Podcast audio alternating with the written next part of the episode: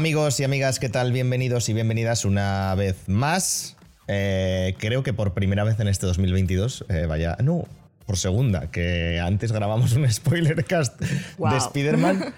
Estamos que lo tiramos. Es verdad, increíble. A, a un nuevo podcast, amigos, amigas y amigues de killarobot.com. ¿Qué tal? ¿Cómo estáis? ¿Ya la habéis oído por ahí? Claudia, ¿qué tal? Buenos días, pues aquí estamos, batallando el calor como bien podemos. Hemos dicho, qué mejor que volver en la semana que menos noticias hay del año. Eh, hemos dicho, ¿para, ¿para qué volver en una semana que haya un mínimo de contenido, pudiendo volver en una semana en la que no hay nada? Es increíble. No pasa nada, lo hemos pasado peor. No sé si te acuerdas de aquellas conferencias del E3 Uf, que había que remar como fuera.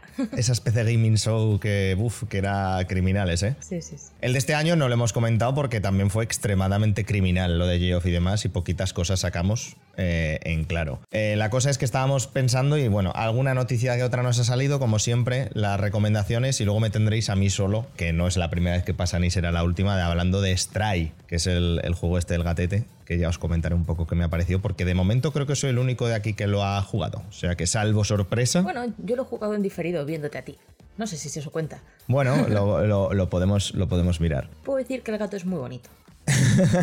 ¿Y como juego qué? Ah, bien, supongo. Supongo. Plataformas, pero en principio no parecían, eh, o incluso a mí no me parecían lo bastante desafiantes como para descartar el juego automáticamente, lo cual me parece positivo. Pues bueno, a eso para más adelante. Vamos ahora a subir música y vamos con el noticiario. Como siempre, antes de que eso pase, recordad que nos podéis seguir por Twitter, por Facebook, por Instagram, por Twitch. En twitch.tv barra Robot estamos todos los días sobre las 7 de la tarde. Ahí haciendo cositas y contenido y tal y cual. Y ahora sí, subimos música, vamos con el noticiario.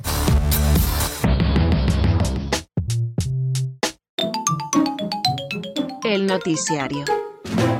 Pues el noticiario, Claudia, el noticiario. Hoy eh, no tan noticiario como debería de ser, pero bueno, algo hemos... Al final tenemos que ser acordes con la realidad. Estamos a 7 de agosto, ahora mismo son las 12 de la mañana. Eh, a nadie le apetece dar noticias en, en agosto, está a la mitad de la- del universo de, de vacaciones y aún así hemos conseguido rascar algunas cosas interesantes, no necesariamente de estricta, estricta actualidad, pero que sí van a ser un tema todo el verano. Correcto, entonces pues hemos, hemos dicho, bueno, pues qué mejor que probar a ver si sacamos algo en claro, que no sé si sacamos algo en claro. Lo que sí, lo más reciente, lo más tocho que hemos tenido últimamente ha sido, sin lugar a dudas, la San Diego Comic Con, ¿no? Que un poco volvió otra vez a ya un entorno físico, ¿no? Después de estos dos años de bypass que hemos tenido en general en cualquier, en cualquier tema de la vida. Y pues, si no me, si no estoy fallando.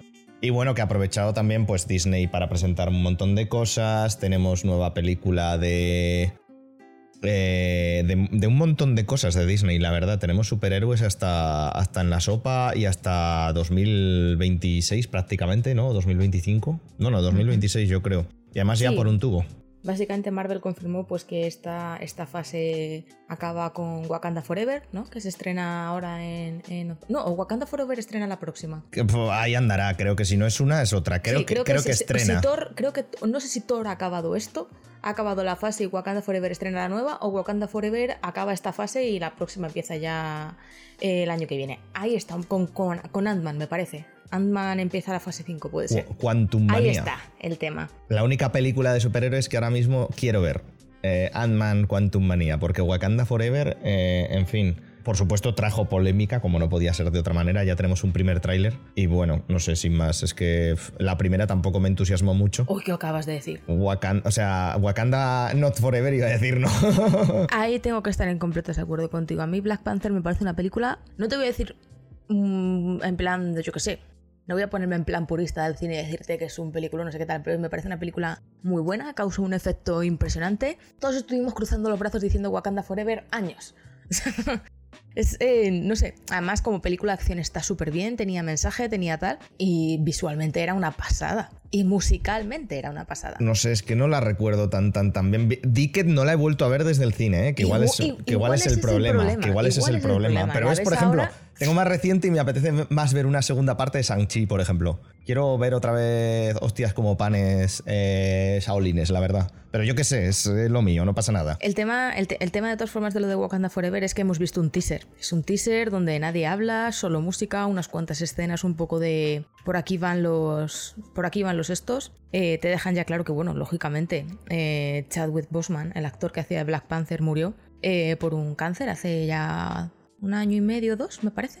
Y el, tiempo, pasa de formas misteriosas y el concepto de hace cuánto que pasan las cosas se me escapa. Pero por ahí andará. Y, ah, claro, eh, eso Wakanda ahora mismo se ve amenazada y hace falta elegir a un nuevo Pantera Negra. Que, a ver, tiene pinta, todo el mundo apunta que va a ser la hermana, que va a ser eh, Suri, ¿se llamaba?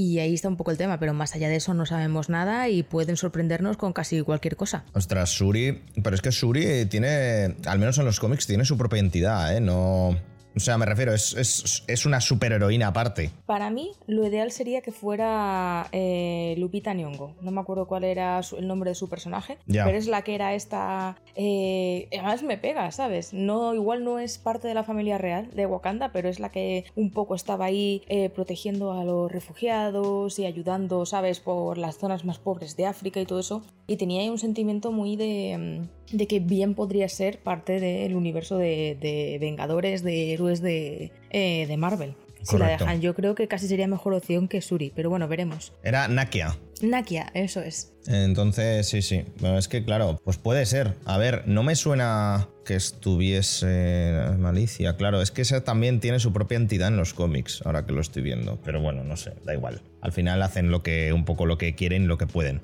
Me refiero, ahora en los cómics, eh, gracias a todo el movimiento este de Proud Boys y toda esta puta mierda de derechas asquerosa que hay en Estados Unidos, han hecho que el castigador se convierta en un ninja. ¿What? Sí, ahora el castigador trabaja con la mano, que además empiezan a sacar los cómics en España. Eh, creo que este mes ya tenéis dos grapas de Jason Aaron. Jason Aaron, el guionista de, por ejemplo, La Poderosa Thor, lo que hemos visto en el cine con, con Thor, ha sido un trasunto, pero bueno, una de las mejores etapas de los últimos años, tanto de Thor como en general de Marvel. La cuestión, perdonad que me enrollo. Ahora si veis, le han cambiado la, la clásica calavera del Punisher, porque como toda esta gente fascistilla de los cojones no se había leído un Punisher en la vida, pues creía que el Punisher era de los suyos. Obviamente no, o sea, básicamente el 90% de los cómics es patear nazis eh, y neonazis de Punisher. Pero bueno, la cuestión, lo ha contratado la mano que son los malos estos que hemos visto en Daredevil, de ninjas, los que también salen, o creo que saldrán próximamente en un montón de sitios, también creo que salen en San Chino, los de la mano y los de los diez anillos y toda esta historia que está así como un poco unida, y ahora es de allí, y entonces es un ninja, ahora lleva como una armadura de ninja, lleva como una katana y tal y no sé qué, y, lo de siempre. En fin,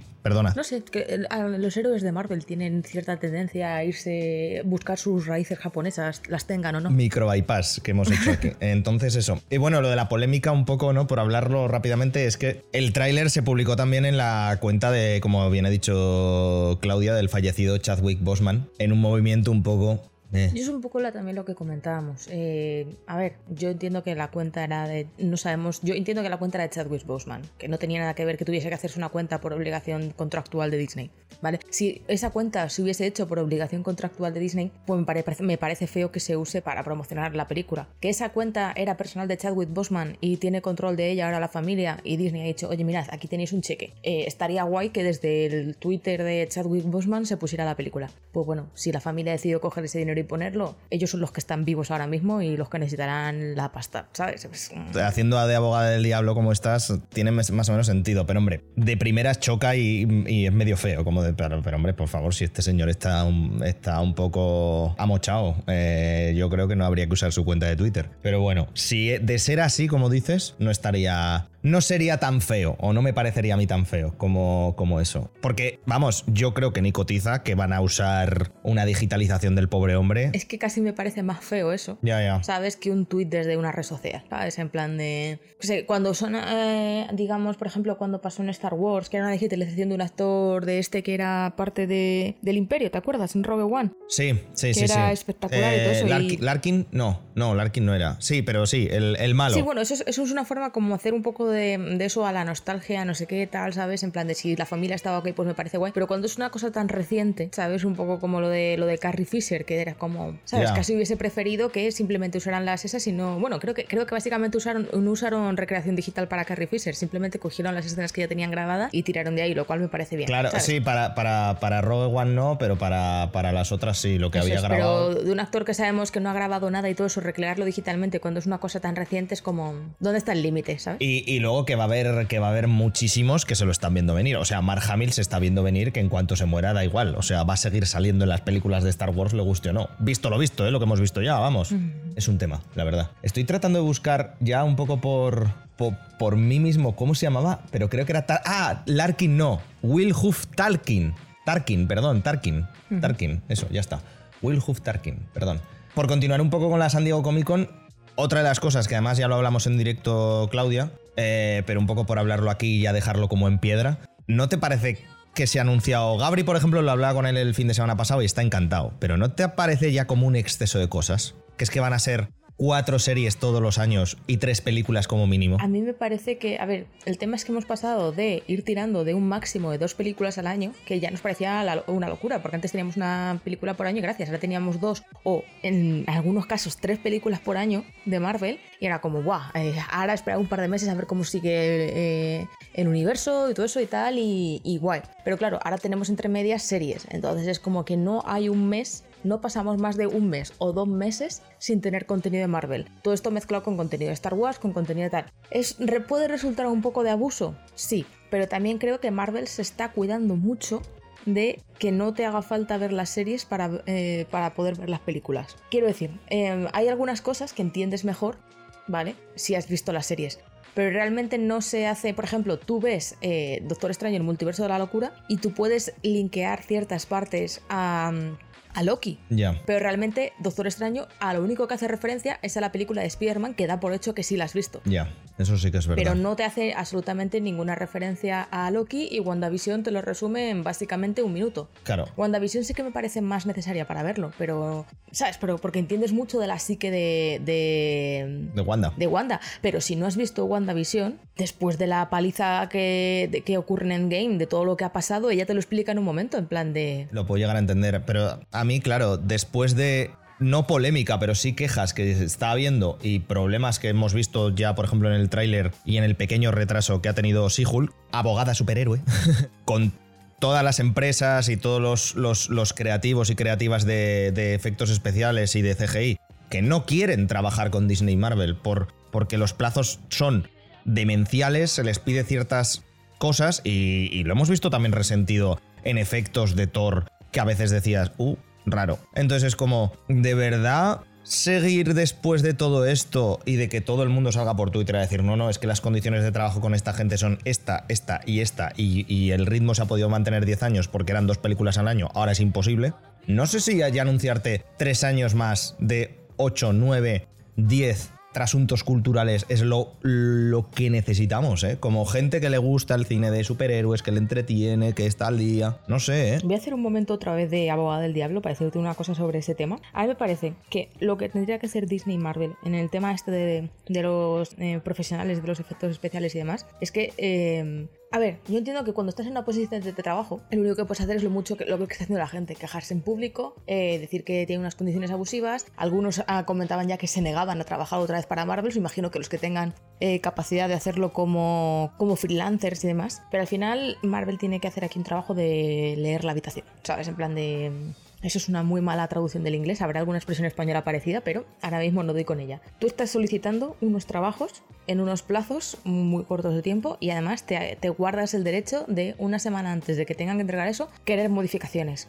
Pues si esta gente está mal, si esta gente se niega, si te están haciendo un cierto escarnio público, si te hacen tal, lo que vas a tener que hacer es contratar a mucha más gente. O sea, si vas a mantener los mismos plazos hacerlos incluso más cortos, lo siento, pero tienes que dejarte la pasta para ver resultados. Y si no, pasará por lo que ha pasado. Los trailers la gente dice que la animación es una mierda, eh, te ponen, empiezan a poner imágenes de películas y todo eso que habría necesitado más trabajo, tienes eso tal. Y yo creo que al final del día tendrán que hacer un trabajo para ver eso. Y claro, y para eso hay que quejarse. No, la gente dice no, o sea, es un hecho. El, el- el primer tráiler de She-Hulk es un, es un drama. Sí, pero, pero Sobre todo, que- sobre que- todo, perdona, ¿eh? de lo que venimos, porque hemos venido, joder, Thanos es literalmente un puto CGI todo el rato y, y no te canta en ningún momento, ¿sabes? Claro, pero lo que voy es que espaciar los lanzamientos o no tener tantos lanzamientos al año no va a arreglar este problema. Puedes tener dos lanzamientos al año y aún así exigir las cosas con dos meses de antelación porque te lías con otras cosas, porque no, lo, no, no, no consideras que los necesites hasta tal fecha. Claro, pero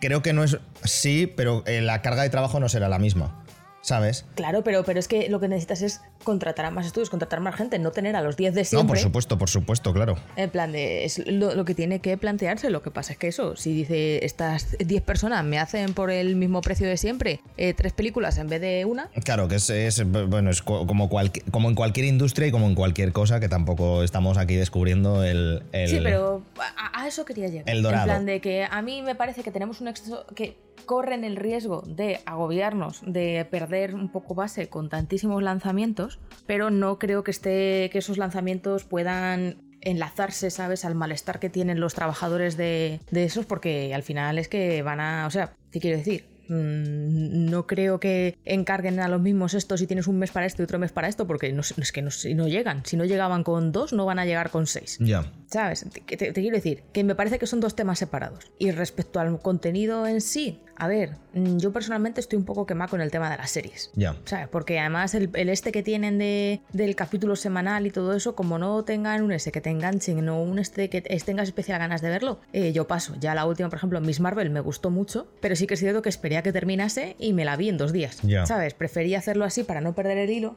que no estar viéndolo semanalmente. Correcto, porque además hay muy poquitas. Muy poquitas series eh, que le aguanten al- a, a la serialización. Es que eh, lo, lo hemos podido ver y lo hemos hablado aquí en el podcast y en algún spoilercast, de que sí que es verdad que hay algunas que es que dices, es que esto tendría que haberse una película de dos horas o de, o de dos horas y media. Porque es que alargármelo a seis horas, que suele ser un capítulo, suele ser seis capítulos de una hora, etcétera, es como, puff. Sí, yo creo que, eh, yo qué sé, es lo típico de las series. Los capítulos necesitan tener un... Para tú ver una serie eh, semanalmente, yo creo que las series tienen que tener un hilo conductor de que cada capítulo tiene un inicio y un final. Aunque luego tengas un hilo general.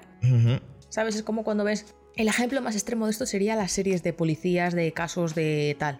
En plan de las de, o las de, yo qué sé, las de hospital, eh, House. Siempre tenía, tienes un hilo conductor que es toda la historia de House, de sus mierdas, sus relaciones con, con los compañeros del hospital y todo eso. Pero cada eso tenías un par de casos clave y empezaban y se resolvían en el mismo ese. Eh, búscate CSI, búscate cualquiera, funcionan así. Búscate cualquier serie de, humor, eh, de Big Bang Theory, eh, The New Girl, ¿sabes? La que quieras. ¿Sabes? Aunque hay un hilo grande general, cada capítulo empieza y acaba. Cuando acaba, cuando te acercas a los finales de temporada, siempre tienes algún cliffhanger, siempre tienes un ese de un capítulo que se divide en dos partes, ¿sabes? Que es un poco lo que te mantiene tal. A mí me parece que una selección para que funcione, ¿sabes? Tiene que funcionar así, que tú empiezas y acabas el capítulo y dices, pues genial, hasta la semana que viene. Pero estas series de Marvel eso, que cada capítulo te acaban ahí con la acción cortada en plan de pan, hasta la semana que viene, es como, venga, no me jodas. Y sobre todo ahora que Netflix y otras eh, estos de streaming nos han mal acostumbrado a saltarnos la temporada entera, te haces el maratón y luego empiezas a comentar todo con tus amigos, con tal. Correcto, no sé, es, es un tema. Veremos a ver en cómo,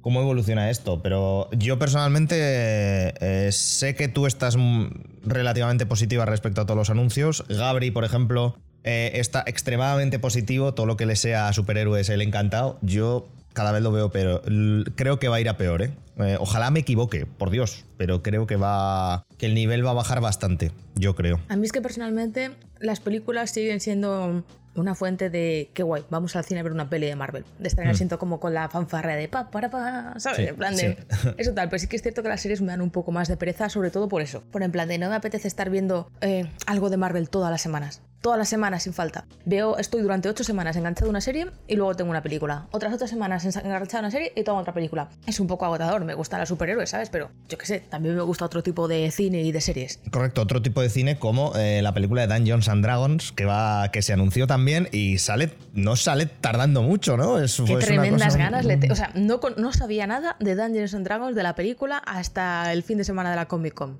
Y ahora que lo sé, Buah, es que además ves el tráiler y dices, uff, qué cutre todo. O sea, tío, o, sale, o sale en plan de súper palomitera o sale horrorosa, pero yo la quiero ver. o sea... Ya, ya, es que además yo creo que va a ser, eh, ya no solo, bueno, eh, Dungeons and Dragons, Honor Among Thieves, eh, Honor entre ladrones, eh, ah, pues no. IMDB me está diciendo que sale en 2023. Bueno, no pasa nada. Vaya, por Dios. Con eh, gente como reparto principal: Chris Pine, Michelle Rodríguez, Reggian Page. Creo que también sale Justice Smith, Hugh Grant. Hugh Grant, que además sale Hugh Grant, que es como, pero señor, ¿qué hace usted aquí? En fin, una, una cosa bastante. Sofía Lillis también. Hugh Grant, ¿qué hace? ¿Del druida o algo así? No, del pícaro. ah, del, del pícaro. Eh, la, eh, la druida es Sofía Lillis. El paladín es Reggian Patch. eh, Chris Pine es el bardo. Y Justice Smith es el, el hechicero. Bueno, y Michelle Rodríguez la bárbara. O sea, literalmente clásica formación de Dungeons and Dragons con ah, mucha aventura, mucho chiste. Y yo creo que la gente que, que juegue a- al, al juego va a estar súper, súper, súper encantada. Porque tenía esas, esas, esas vibras, ¿sabes? Es como todo, habrá mucho purista, pero yo creo que la gente que se lo tome como vamos aquí a pasar un buen rato con referencias, con no sé qué tal, se lo va a pasar muy Correcto. bien. Y como acercamiento para el público general también me parece que han cogido un tono muy adecuado. Súper guay, sí, la verdad es que sí. Todos tenemos muy fresco el, eh, la película de, de, ¿cómo se llama esto? De World of Warcraft, que es tan- se tomaba tan, tan en serio a sí mismo que era hor- horrible. Horrible, en plan de eres World of Warcraft, no te tomes tan absolutamente en serio a ti mismo porque solo eres unos orcos, ¿sabes? Ahí... Correcto, está bien, pero es como, a ver, que al final la gente va a World of Warcraft y se ríe con sus amigos y tal y no sé qué. Pues Dungeons and Dragons es literalmente lo mismo. O sea, quien haya jugado una partida y que no, y nos estáis escuchando, amigos, amigas, yo estoy casi seguro que diréis, pues sí, la verdad es que nos pegamos más rato discutiendo y eh, contando chistes que tirando dados. Y es lo suyo, vaya, es que es lo suyo al final, no por muy metido que estés en, el- en la cosa. Por eso yo creo que han cogido el tono, es que perfectamente. Correcto, situaciones inverosímiles de. Hola, tienes un dragón ahí. Sí, sí, pero que yo quiero coger la antorcha de allí. Pero que tienes un. La antorcha. Pero la antorcha. He dicho la antorcha. Quiero la antorcha. La antorcha. Vale, vale, tú verás. Pues yo creo que tendremos cosas así bien encajadas en el guion y la verdad es que tiene muy buena pinta. También tuvimos trailers como la cuarta película de John Wick, que también tiene un, pin- un pintón increíble y un largo etcétera. No dejemos atrás el tema de los dragones sin hablar de House of the Dragon. Correcto, también, que, que sale en también breve. estrenaron, también estrenaron tráiler y ojo, ¿eh? Yo no, o sea, me daba igual, o sea, me la sudaba fortísimo. Yo dije, no voy a volver a caer en el pozo que es Juego de Tronos porque ya era como que lo veías por, por, por compromiso. Literalmente las dos, las dos putas últimas temporadas son por compromiso, ¿eh? De verlas por Sí, sí, sí, compromiso. o sea, ya yo estaba hasta las narices de algunas tramas, de algunos, algunos movimientos muy... Se inventa- o sea, cambiaban a los personajes en base a la trama, mm, hacían cosas muy raras, ya las últimas. El capítulo que pusieron en el modo noche. Sí, pero, pero ojo, House of Dragons, o sea, el tráiler, esperemos, no sé si se, nos están engañando o no, pero a mí me ha dado ganas de, de verla, no os voy a engañar. Atenta cómo, cómo voy a hilar. Donde no sé si nos están engañando, pero no tiene buena pinta. Es en la casa de Warner, de HBO, etcétera, etcétera, etcétera. Mi gente, eh, está el, tema bien loco, la verdad. Eh, después de cancelar, supimos la semana pasada, eh, una película ya grabada y lista para, para postproducción y para salir, que era Batgirl, después de gastarse 90 millones de dólares en la producción. Cuidado, que se dice pronto. La han cancelado. Warner no sabe muy bien qué hacer con sus superhéroes. Eh, lo mismo pasa con HBO, que no sé si es filial o es al revés, que están un poco a verlas venir. Hay una media fusión. El tema de esto, por poner un poco de contexto, Sí, mejor. Warner tenía un acuerdo con HBO para todo el tema de sus películas y todo eso. Pero ahora Warner tiene también una alianza con Discovery Max y eh, con, con Discovery, perdón, y quiere fomentar más el nuevo CEO, que han cambiado de CEO, quiere fomentar más esa, ese, ese pacto, digamos, que tienen que el que tienen con la propia HBO. Entonces, está siendo un tema porque todas las decisiones que se tomaron con los anteriores CEO, cuando les importaba más el pacto Warner-HBO Max, eh, se han cancelado. Han cancelado películas de animación de niños de Scooby-Doo, han cancelado la de Batgirl y algún pro- proyecto más que igual no teníamos todavía el nombre, pero que ha pasado por, por el hacha. Ha decidido cortar, cortar eso, en plan de. Porque ahora viene la producción, pero ahora tengo que estar X tiempo con esto. No sé si luego va a ser el momento para sacarla. eh, tengo que gastar mi dinero en marketing. Y han decidido cortar sin ni siquiera darle la oportunidad de salir directamente a streaming. Que eso al final es lo más loco de todo, es como, tío, pero al menos sácala en stream. No creo que les cueste dinero. A ver, dentro de que sí, pero me refiero, dinero para los presupuestos que maneja esta gente. Que puede ser lo peor, que incluso ganes algo de dinero, que a la gente le guste y empieces a vender merchandising como ¿Sabes cuál es un poco el, el tema? Igual que hablábamos antes que Disney tiene la necesidad de prestar atención a lo que está pasando a su alrededor, a lo que se está comentando en las redes respecto a los profesionales de, la, de los efectos visuales, aquí el nuevo jefe de Warner ha leído la habitación y ha dicho,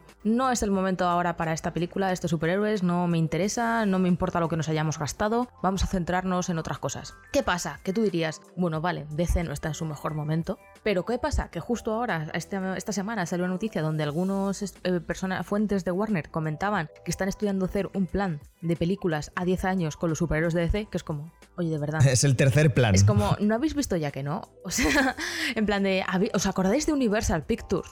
Cuando quiso hacer, cuando quiso hacer Universal Pictures su universo de monstruos, que tuvimos que comernos eh, la momia, tuvimos que comernos la, la de Drácula, tuvimos que comernos, ¿sabes? En plan de... Es que hay cosas que simplemente no, no, son, no son el momento. o no has pillado el tono o no tal. Y luego que no sé si es porque Marvel ha acertado, pero creo que lo tienen más complicado DC que, que Marvel. Ya no solo es lo que hemos hablado muchas veces también para videojuegos, que es como, pero ¿cómo haces un videojuego de cualquier cosa que no sea Batman de DC? Porque es que todos los demás son como tíos, básicamente. O sea, ¿cómo haces un videojuego de Superman que sea medio creíble? ¿No? ¿Sabes? Pues yo creo que con películas pasa más o menos un poco lo mismo, porque la última de Wonder Woman lo siento mucho, pero bueno, en fin. Es que yo creo que ahora mismo DC tendría que ver que. Y mira que me sabe malo decirlo porque me parece horroroso, pero creo que eh, DC tiene que darse cuenta de que ahora mismo lo que tiene que hacer para competir con Marvel es coger el extremo opuesto de Marvel. Yo creo que DC estaba mejor en el nicho de las películas de Batman, oscuritas, no sé qué tal, que eh, por ejemplo la última de, de Escuadrón Suicida pues ha tenido muy buenas críticas, ha tenido muy bueno tal, pero no estoy segura de yo de que haya llegado al este de éxito que ellos querían. Y sin embargo, mira lo que pasó con Joker. Mira ahora que han anunciado la segunda parte de Joker con Lady Gaga, que está otra vez el hype de la gente que le gusta por las nubes. Mira la última de Batman. Tremendo exitazo. ¿Y dónde estás? En tu nicho. Tengo a mi Batman, a mi Catwoman, así una peli oscurita, una peli de, de, asesin- de asesinatos, de investigaciones, ¿sabes? En plan de tal. No intentes emular lo que ha hecho Marvel porque si ya nos cansa Marvel, imagínate cómo nos va a cansar empezar ese mismo paso con DC. Correcto, y aparte que yo creo que al final el público generalista y al final nosotros un poco también, no distinguimos. Es una película de superhéroes y sí, ya sé que uno tiene su historia y su timeline y sus cosas y el otro va en otro timeline y tal, pero aún así no deja de ser, venga, una película de superhéroes más. Si encima que ya tenemos cuatro al año, más todas las series, nos metes otras dos o tres, hostia, igual ya... Uf, Yo creo que el universo de los monstruos de Universal Pictures falló precisamente porque empezaron a sacar las pelis eh, individuales sin dejar entrever que eso iba a ser un universo. correcto. Te traemos dos pelis un poco me y en ningún momento, bueno, tenía que salir el, el Russell Crowe, pero era una esta tan mínima, una esta tan tal que dices, no me estás demostrando que hay una continuidad a todo esto. Efectivamente. Y como no me la estás demostrando, pues yo cuando acaba la película, si encima la película no ha sido buena, pues con la misma digo, vale. Pero bueno, podían estar peor, ¿verdad, Claudia? Podían ser Ezra Miller. Es que, es que eso es una cosa, ¿eh? Eso... Yo eh, lo, lo pusimos en el Twitter de KTR, arroba kildarrobot, en twitter.com barra kildarrobot, que DC lo está pasando mal, pero por favor que, que entre a la cárcel o que tenga que hacer lo que, lo que haya que hacer con el hombre pero que alguien le ayude, porque no está bien. O sea, claramente no está bien. Ahora, lo último, por supuesto, si no lo habéis seguido, parece ser que se estuvo pegando con mucha gente por Hawái, luego lo han pillado como medio secuestrando a, a Peña, que estaba como ayudando a una madre y a su hijo para que el padre maltratador no tal, pero bueno, parecía eso un secuestro. Ahora lo han pillado viajando por el país con chaleco antibalas y armas en el coche y que tiene la paranoia como que lo persigue el FBI y el Ku Klux Klan. Es literalmente Jared Leto 2.0, pero sin saber guardar las apariencias. Por favor, que alguien le eche una mano. Que alguien le dé un poco de litio a ese niño, por favor. Y ya que estamos, por cierto, hablando de Warner, podemos hablar de eh, el que probablemente es uno de los lanzamientos del verano, que no sé si has empezado ya. Eh, No. Se estrenó el viernes pasado No, Sandman, no, no, no, aún no la he empezado. Aún no la he la empezado. adaptación de Netflix de Neil Gaiman,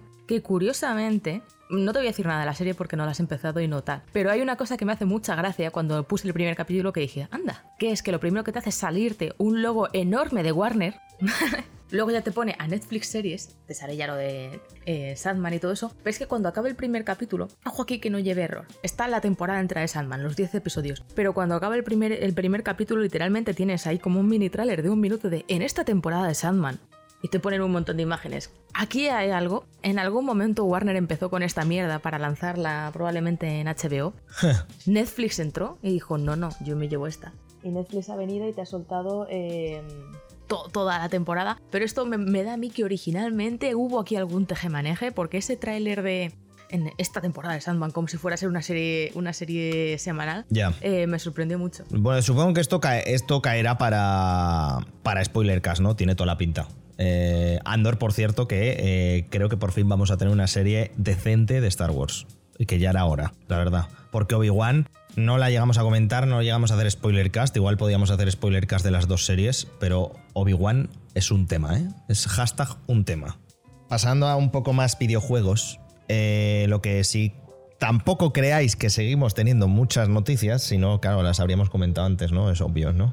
Pero lo que sí que tuvimos fue un, un nuevo tráiler o unas cuantas novedades de eh, Pokémon España, all right.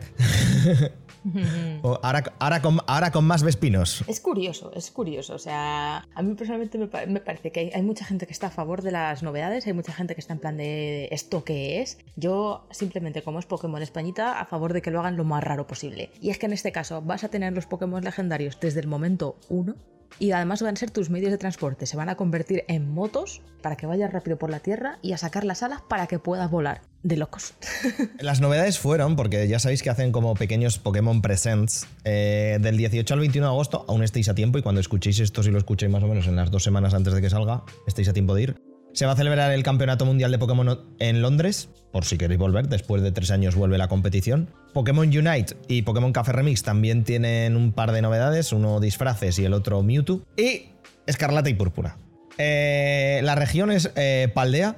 Y ahora, aparte de que los legendarios, parece ser que los vamos a tener desde el principio, ¿no? Los legendarios, prácticamente. es. Coraidón y Miraidón. Se van a transformar en, en motos, literalmente, en motos. Ya se ha visto el mapa, que tiene forma bastante de península, faltan cosas, pero la, inspiración está ahí, no solo en los escenarios. Habrá alguien muy contento porque eh, eh, Cataluña no está, ha desaparecido, ahora es una isla. Eh, y Madrid es un vórtice, efectivamente. Ahora es básicamente la boina de contaminación, Madrid. O sea que cuidado con el tema. Se ha presentado también como tuvimos en el Espada Escudo la nueva mecánica que era la de Gigamax, que aumentaba el tamaño de los Pokémon y hacía básicamente Kaijus Pokémon. Pues ahora van a tener, eh, a ver si, me, me sale la palabra, latera cristalización. Ojo, me ha salido. Eh, por lo que sea, los Pokémon de la región de allí de Paldea se pueden convertir eh, como en figuras de cristal, no solo cambiando sus características, sino también como haciéndolos más fuertes, ¿no? La clásica. Las cosas de Pokémon. Ya veremos a ver qué tal, pero vamos, mm, tiene pinta de que va a hacer. va a ser mucha gracia. Va, va a ser bastante gracioso el tema, no sé. ¿Cómo lo ves? ¿Tienes ganas de este Pokémon? ¿Tú que has sido muy de Pokémon? Yo he sido muy de Pokémon, pero es cierto que es que ya no. O sea, no tengo intención, además que no tengo. Bueno, tengo Switch, pero en casa de la portátil, pero que no. No hay ganas. No. La verdad es que ni fu ni fa. Me gusta ver cómo va, mo- cómo va evolucionando, cómo va tal, pero no creo que, no creo que lo juegue. Es que creo que el único de aquí de KTR será Mark y tampoco le. Tampoco comentándolo ayer, tampoco le tiene muchas ganas. Es que no ha, perdido, en- creo que en nuestra generación, un poco de fuelle, ¿no? Pokémon, no sé. A ver, si es que al final nosotros también evolucionamos. Y Pokémon pues va añadiendo cosas nuevas, pero en su core es el mismo juego de siempre, ¿sabes? Y eh, llevamos, todos los que hemos crecido con Pokémon, llevamos unas cuantas. Llevamos unas cuantas generaciones de Pokémon a las espaldas. Llega un punto en que dices, bueno, vamos a hacer otra vez exactamente lo mismo, que para algunos será como un juego muy de confort y para otros será como, pues no me apetece. O sea, me gusta ver las novedades que trae y todo eso, pero, pero ya está. No sabemos si lo compraremos, pero ¿sabes quién quiere comprar cosas, Claudia? ¿Quién quiere comprar cosas, Guille? No te va a sorprender. Tencent. Vaya. Tencent comprando cosas. Eh, ¿quién, quién lo diría, no? Eh, ahora parece ser que va a, a- va a por Ubisoft, Tencent. Eh, han el conglomerado de empresas chino ha expresado la intención que tienen eh, de convertirse, no una compra total, pero sí convertirse en el accionista mayoritario de, de Ubisoft. Eh, ya son propietarios de un 5% de la compañía, que creo que fue en 2017-2018. Y por supuesto, la familia Guillemot son los actuales eh, controladores, por así decirlo, con casi un 16% de las acciones. Pero vamos, todo apunta que están dispuestos a pagar bastante más por la acción que lo que valen, alrededor de unos 100 euros la acción, para hacerse con ese control mayoritario de, la compañía francesa. A ver qué pasa, la verdad, porque no está en su mejor momento este año. ¿Sabes cuántos juegos ha lanzado Ubisoft este año? Ninguno. También es un tema de momentum, yo creo. Eh, al final Ubisoft, lo que dices, este año está tal, pero sí que es cierto que está... Ubisoft está en un momento de se vienen cositas, ¿sabes? Y yo creo que no sacar juegos este año habla más de eh, un SD no nos hace falta, que de estar en, en, problemas, porque si estuviera en problemas sacaría cualquier cosa. Porque este año tiene el Mario Rabbids 2 y el Skull and Bones, ojo, es si acaba saliendo. Y luego tenemos en septiembre la Assassin's Creed eh, Direct. Pero que ya sabemos que Assassin's Creed, ese Assassin's Creed irá para el año que viene. Entonces, eh, yo creo que está un poco en esa, en esa de mira que tranquilo estoy, que te, te voy a sacar dos juegos al año y puedo mm. permitírmelo. Ya. ¿Sabes? Que ¿Qué tal? Y si encima están con un Tencent que les quiere comprar, recordemos que Tencent también tiene, por ejemplo, Riot Games, tiene, ¿sabes? Tiene su este de juegos que puede, con los que tira, ¿sabes? De juegos que tienen multijugador, que tienen microtransacciones con los que tira. Y si quiere comprar Ubisoft, el tema será si como accionista mayoritario va a apostar por más juegos de ese estilo o va, a intentar tener un, Ubisoft que tire más por Assassin's Creed, por... Dices con los que tira como si fuera poca broma, ¿eh? que, es, que es propietaria de Riot Games, Epic Games, Sumo Digital, Donut y Supercell. O sea... Claro, por eso te digo, en plan de... El tema es un poco ver qué planes tiene para, para Ubisoft. Tencent, por existir cada segundo, igual gana eh, más que, muchísima gente en toda su vida. Es, increíble. Sería triste. Me daría pena ver eh, un desarrollador tan potente de origen europeo eh, siendo, vamos a decir europeo por no decir lo que son, ¿vale? ¡Franceses! ¡Ah! Siendo absorbido por, por el conglomerado chino. Pero pero ya está. Es un poco lo que hay, sí, veremos. No, claro, más novedades, no sé si veremos de cara a la Gamescom, que empieza ya prácticamente, tendremos a Bene por allí, es lo que tiene vivir en, Colonia, que al final, pues bueno, te echas el fin de semana por ahí. Sí, es un poco lo que comentábamos, también estamos un poco de camino a la Gamescom y la falta de noticias de las últimas semanas, yo creo que, eh, vamos, espero y cruzo los dedos para que se resuelva de cara a la que el último Que el último podcast del mes lo tendremos con contenido, gracias a Dios. ese, ese sería el resumen. A mí hay un dato que me ha sorprendido de todo esto, que es lo, por favor, tomádmelo con todas las comillas del mundo, poquito que vale Ubisoft. O sea, el valor actual supera no por mucho los 5.000 millones de dólares. Me lo esperaba como muchísimo más alto, teniendo en cuenta por cuánto se compró Bethesda y teniendo en cuenta, por supuesto, por cuánto se ha comprado Activision. O sea, lo veía como algo mucho más tocho. ¿Sabes? O sea, me ha sorprendido mucho que solo sean 5.000 millones. O sea, Activision fueron 72, 73 mil millones Cenimax Media fue también unos 5.000 por ahí.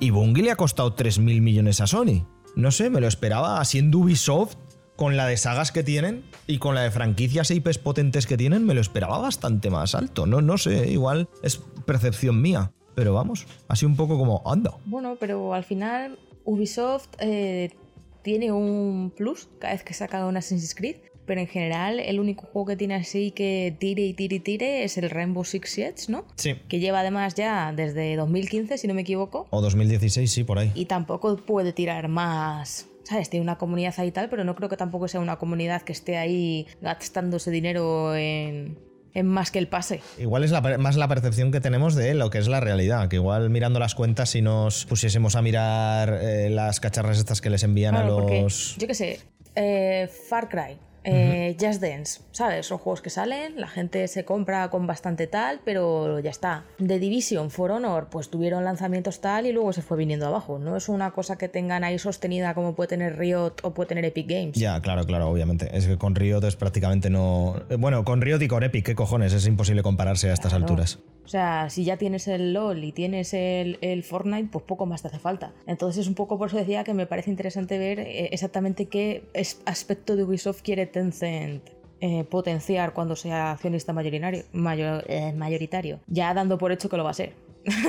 O sea, si, dejaron comprarle todo eso, pues no creo que tenga muchos problemas en comprar eh, Raro sería, sí, la verdad es que raro sería. Rápidamente, rápidamente, rápidamente, hacemos unas noticias breves, eh, pasamos a Stray y luego a las recomendaciones, ¿te parece? Perfecto. Nada, unas cosas extremadamente rápidas. Eh, unos apuntitos. Square Enix anunció que el Tactics Ogre Remake, o, o Reborn, creo que se va a llamar, sale el 11 de noviembre. Vamos. Eh, el día que cumplo 30 años. Ya saben, amigos y amigas, qué hacer mm. si eh, les sobran 50 o 60 eurillos. Me lo pueden enviar a casa. Vimos un tráiler e imaginamos que veremos más y veremos gameplay en la propia Gamescom. Pero vamos, tampoco hay. No es una cosa que nos vaya a sorprender en demasía. Va a ser el Tactics Ogre y eso siempre está bien. Una sorpresa que tuvimos relativamente: eSports Football Club. Recordad que FIFA ya no existe. Ahora se llama eSports Football Club va a patrocinar la liga a partir de la próxima temporada, de la 23-24. Y a Sports está en la sopa, vamos a tener ahora en España. Muy bien, todo, todo, todo correcto, todo correcto. Zaum. La gente de Disco Elysium eh, están preparando un nuevo juego, parece ser, lo cual siempre es positivo. Y Xenoblade Chronicles continuará después de esta tercera parte, que parece ser que ha salido extremadamente bien. La gente está tremendamente contenta y eso siempre es positivo, la verdad, que juegos así vayan para adelante. Y hasta aquí las breves. Bueno, y que Sin Chan sale el 11 de agosto. No vamos a comentar, por supuesto, la, polémica de, deficientes mentales que hemos tenido esta semana. No merece. Tú haz, lo que consideres. La gente que quiera el juego, que quiere tal, que haga lo que considere. Ya está. No, no nos vamos a meter en quién tiene la culpa, que no, ya está. Está ya, punto. Ya, lo filtró la, la amiga Paula en Eurogamer, que, bueno, pues la ESOP lo marca para el día 11 aunque solo en Switch. No sabemos cuándo saldrá en PS4 y en Steam. Que parece ser que igual sale con alguna semanilla de retraso, lo cual es una lástima, pero bueno, tal. Parece ser también que en físico parecía que lo íbamos a tener, al final no, y que será una cosa que sacará Limited Run Games, que es la compañía esta que saca, pues bueno, copias físicas como muy limitadas de según qué juegos por, porque son raretes a ver en qué acaba todo eso, porque será un, será un tema, la verdad, será un tema. El conseguir uno de esos. O luego ir a Wallapop y pagar 400 pavos por el juego, que también no sería la primera vez que alguien lo hace. Subimos música, vamos con el gatete con la mochila y luego vamos con las recomendaciones.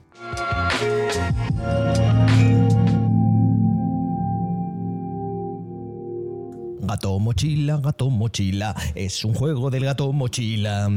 No sé muy bien por qué he hecho esto, la verdad. Pero bueno, eh, otra vez solo, otra vez en la sección central que me la gestiono. Yo me la guiso, yo me lo como. Y, hoy toca mm, hablar de uno de los juegos, no voy a decir polémicos, porque no ha sido polémico, pero uno de los juegos que quizá a título personal más me han decepcionado de este año y es Stray. Presentado en exclusiva por, por Sony, al final no deja de ser un juego exclusivo para consolas de PlayStation 4 y PlayStation 5, también ha salido para PC. Desarrollado por los amigos franceses de Blue 12 Studio. Y pues por supuesto, como no podía ser de otra manera para este tipo de juegos, con Anapurna Interactive detrás, ¿no? Eh, anteriormente conocido, porque es que claro, aquí preparándome las cuatro notas que me tomo para siempre hacer la sección central y juntar medianamente ideas, presentado como el HK Project. Allá las primeras imágenes datan de 2016. Salió el pasado 19 de julio. Muchos, muchas y muchos seguro que lo habéis podido jugar gracias a tener una suscripción de PlayStation Plus. Y me vais a dejar que me explique. Mm, tampoco os queda de más porque, bueno, no podéis como parar la grabación, ¿no? Lo siento. Sí que lo podéis adelantar, ¿eh? No creo que me extienda mucho, no creo que el juego tampoco dé para hablar mucho, pero, pero bueno. Para quien haya estado debajo de una piedra en las anteriores conferencias de Sony en general, que, que, no sepa de qué va este strike, bueno, el juego nos, es, bueno, no, sé si calificarlo como un juego de aventuras, pero o de, o de plataformas pero bueno, es un juego en tercera persona que nos pone en la piel de un gato callejero, el cual con la ayuda de, un robot que se llama B12, B12, como la vitamina, eh, que, les dé un poco el sol, amigos, amigas, amigas, recuerden. Mm, trata de rescatar a una ciudad totalmente del futuro, no sé cómo llamarlo, pero bueno, que está poblada como por solo únicamente robots y que, bueno, parece ser que hay hay como un trasfondo muy chungo que tampoco nos acaban dejando del todo claro, más allá de que antes existían cosas bonitas y estas historias. Y este argumento que pueda parecer que pueda dar para mucho, este argumento que, que bueno, que es una buena base y que al final no deja de ser, pues, bueno, como cualquier otro argumento, no se acaba desarrollando mucho más de, eso.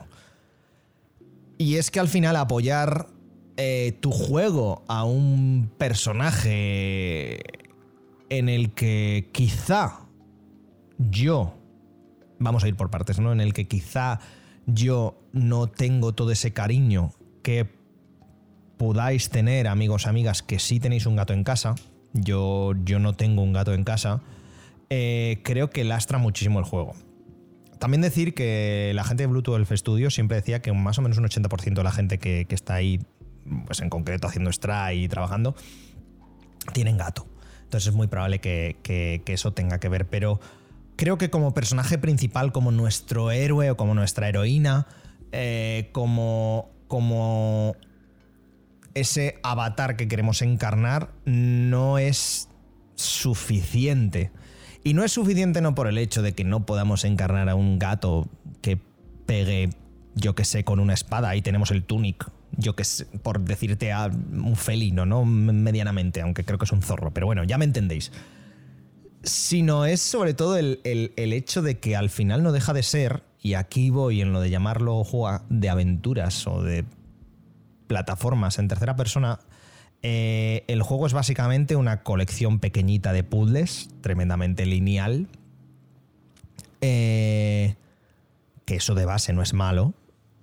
Es más, es relativamente entretenido. Y de saltos y de plataformas. El problema principal que le veo es que se anula cualquier tipo de dificultad. A ver, los puzzles, excepto dos o tres, me pudisteis ver en directo yo que me suelo atascar, porque, bueno, entre los nervios del directo, entre no sé qué, entre no sé cuántas, salieron con mucha facilidad y, muy rápido.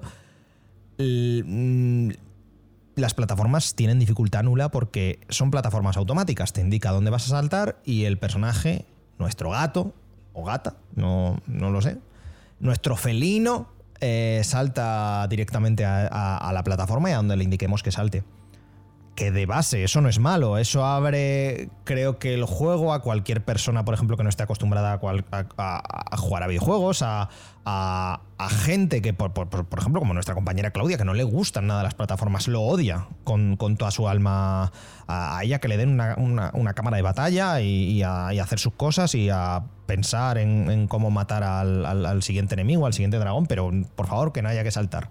Pues esto me parece, me parece lo mismo y, me parece que puede estar llegado a enfocar más para esa gente. Pero claro, para aquellos y aquellas que sí que estemos relativamente acostumbrados a esto, eh, quizá pueda hacer gracia los 20-30 primeros minutos, pero claro, eh, luego el resto del juego, que no es mucho más amplio, nos duró en directo un par de tardes, unas 4 horas y media, 5, aunque ya sabéis que tengo un problema con los trofeos, me lo he pasado en dos horas un poco yendo a piñón y sabiendo qué tengo que hacer, pero ya me entendéis que el juego tampoco es muy amplio.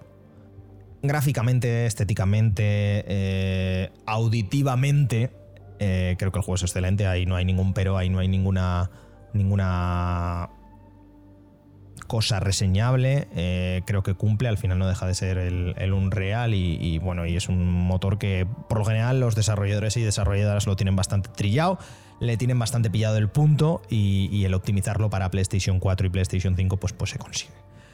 Pero lo que os digo, tampoco me quiero extender mucho más. Em, me, ha, me ha decepcionado, sinceramente. Mm, quizá es porque tenía ciertas expectativas de que, de que el juego fuese algo más que ver una cosa, un gato que de verdad tiene movimientos tremendamente naturales y realistas que, quizá hubiese algo más de chicha y que y que no se quedase en una suerte de, gimmick, ¿no? El, tener el gato y el poder arañar un poquito y el que maulle y tal. Y sobre todo la sencillez eh, total y, la, y creo que la falta de complejidad del juego. Entonces,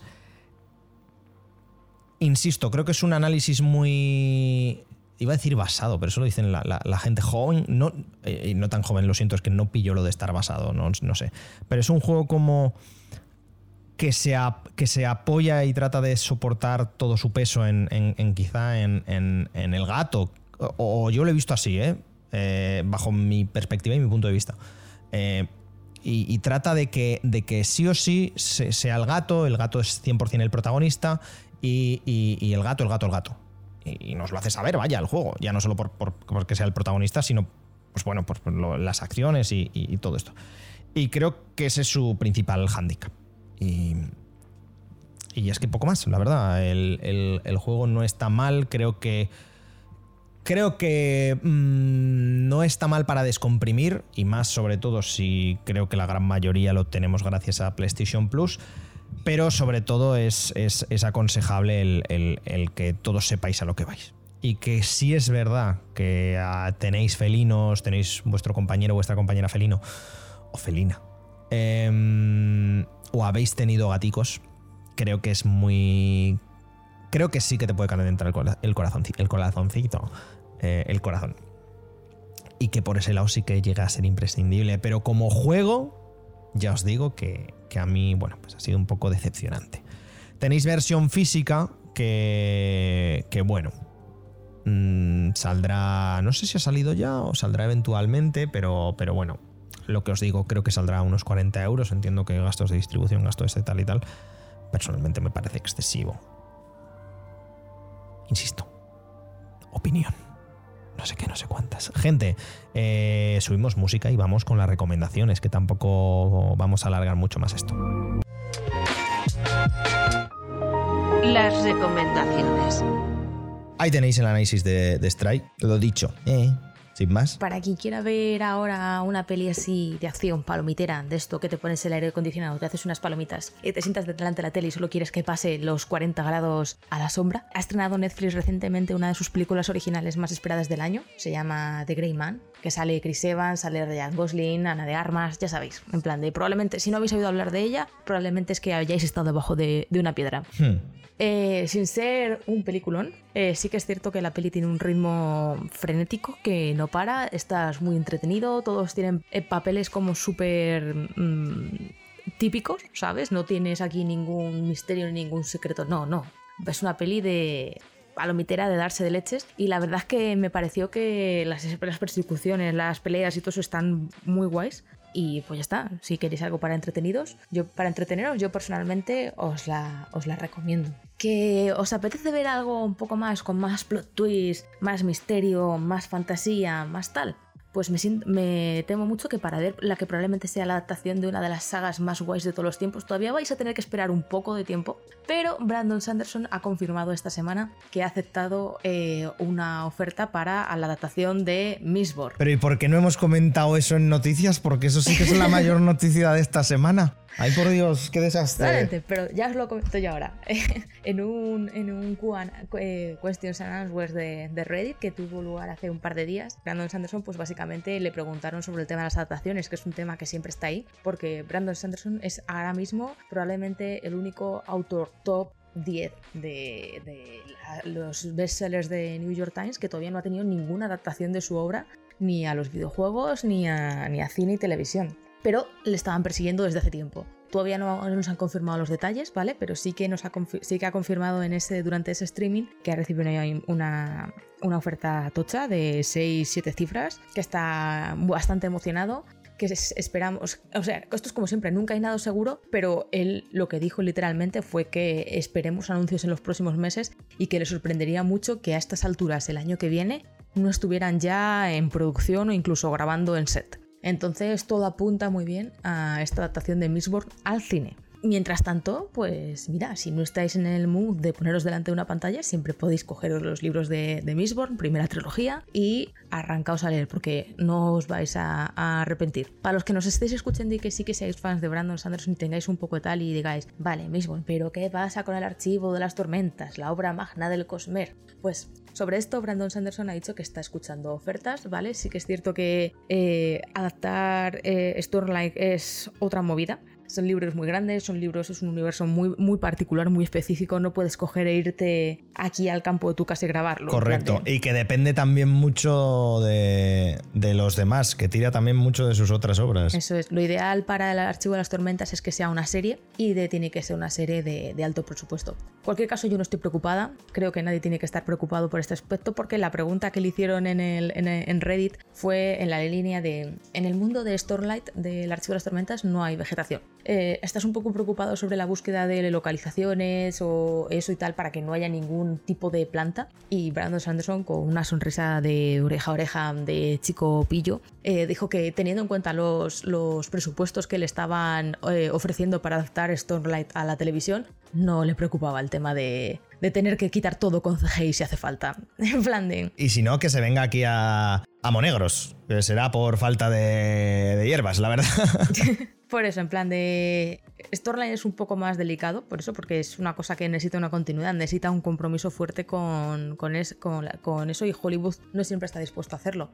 Pinta bien y cuando sea el momento lo será. Mistborn, en todas formas, es que llevaban persiguiéndole mucho tiempo. Mistborn es realmente más fácil de adaptar. Cruzando los dedos, esperemos que sea así, que salga bien. Porque esto es como todo, con las adaptaciones de los libros siempre hay gente que está muy aprensiva, pero yo personalmente a tope con las adaptaciones. Si luego salen mal, pues ya está, siempre te quedan los libros. Pero si salen bien o medianamente o tal, siempre van a ser un fuerte reclamo para que más gente lea los libros y entre de lleno en la movida que es el Cosmer y eso siempre es positivo. Pues yo vuelvo a hacer una recomendación que se ha hecho ya en este, en este programa, la hizo Bene. No sé si hace mucho o hace poco, pero sé que la ha hecho por lo menos una o dos veces Bene, que es Better Call Saul. Precuela barra secuela barra no sé qué de, de Breaking Bad, que sigue las aventuras de, de ese eh, vamos a llamarlo personaje, porque es un tremendo personaje. Es un personaje, es un person, vaya. Eh, Saul Guzman barra James McGill. Se me ha insistido mucho, míratela, míratela, míratela. Vale, eh, llevo dos semanas y ya voy por la tercera temporada terminándola para una cuarta. Son seis, ya se parece ser que ya tenemos el final y si no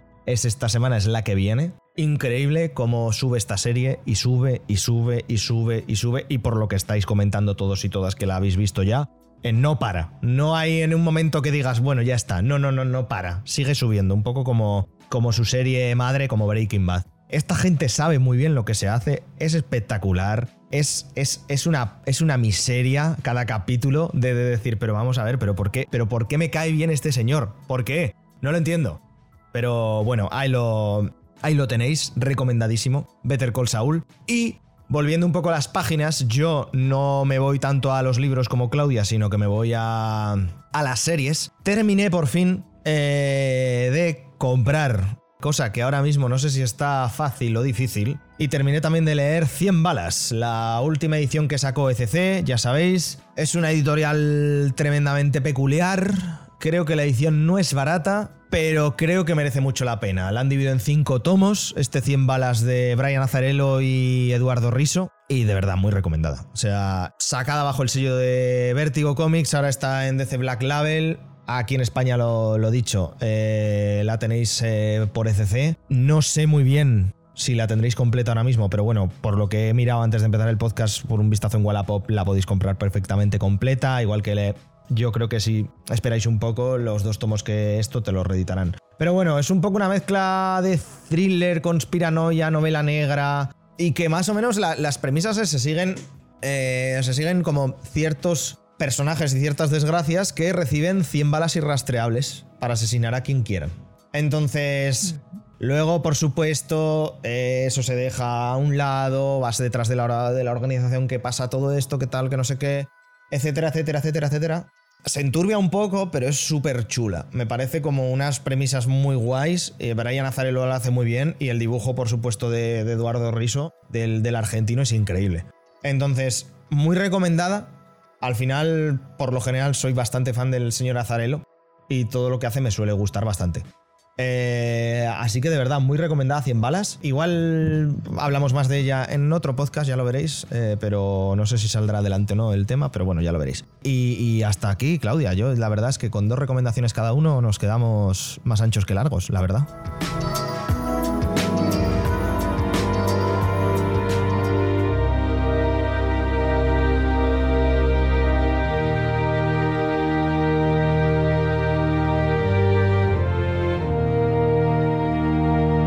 Pues Claudia, hasta aquí el podcast de hoy. Oye, no nos ha quedado tan largo como parecía que nos hemos alargado ¿eh? con lo de la San Diego Comic Con. Hemos dicho, vamos, vamos, vamos, y, hemos, hemos conseguido parar mínimamente. Mm. Una horita, horita y pico con el análisis de podcast, que no está, no está nada mal. ¿Te lo has pasado bien, hija mía? Yo me lo pasé muy bien. ¿Qué tal te lo has pasado tú? Pues yo también muy bien. Con eh, bastante más calor que tú. El- Es una bendición el aire. Yo aún no tengo aún no tenemos aire en el Una estudio. cara bendición, pero... Bueno, ya, pero Sí, sí, yo a poquito lo que haga falta. Porque en el, en el momento en que lo apago me quiero sacar los ojos de las cuencas. O sea que... Ahora, literalmente, mi gente, igual no hay podcast la semana que viene, pero porque me he muerto. Eh, ¿Sabes? O sea, porque claro, entra mucho ruido con los ventiladores, entonces digo, bueno, vamos a grabar. Me estoy arrepintiendo, pero la vida, la vida, la vida. No pasa nada, no pasa nada, no pasa nada, para eso estamos. Claudia, nos vemos la semana que viene. Hasta la semana que viene. Hasta la semana que viene, mi gente. Hidrátense. Exactamente, por favor. Eh, no hagan ejercicio en las horas eh, más calurosas del día. Cuiden que Aplícate el cuento. Cuiden, cuiden que. Calla.